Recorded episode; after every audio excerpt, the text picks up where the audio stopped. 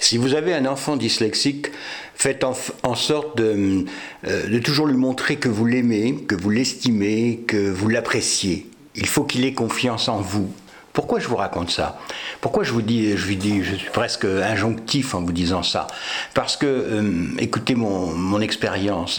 Euh, moi, j'ai été rejeté par mes parents. Euh, ça a été un conflit permanent. Et ça s'est très mal fini. Pourquoi? Parce qu'ils me pensaient fainéant, inattentif, etc. Et j'en passe. Et que s'est-il passé?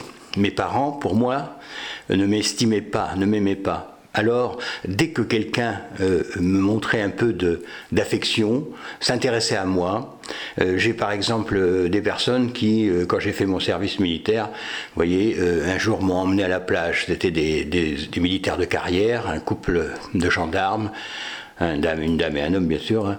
et ils m'ont emmené à la plage. Eh bien, ce sont encore mes amis. Quatre, euh, ils ont 86 ans et je, reste toujours fidèle à leur amitié parce qu'ils m'ont aimé tout de suite. Ils me sans me juger, sans, sans m'estimer, euh, me, comment dire, me calculer, comme on dit maintenant.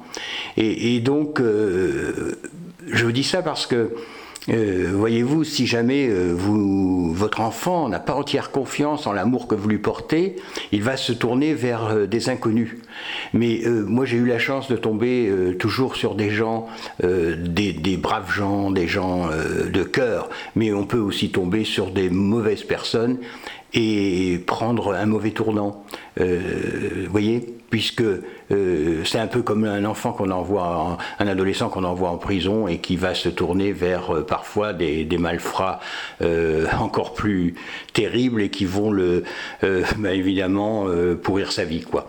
Voilà ce que je voulais dire. Peut-être que je suis pas très clair, mais faites attention. aimez votre enfant, prouvez-lui beaucoup votre amour pour qu'il n'ait qu'une seule référence. Eh ben, c'est vous, ses parents.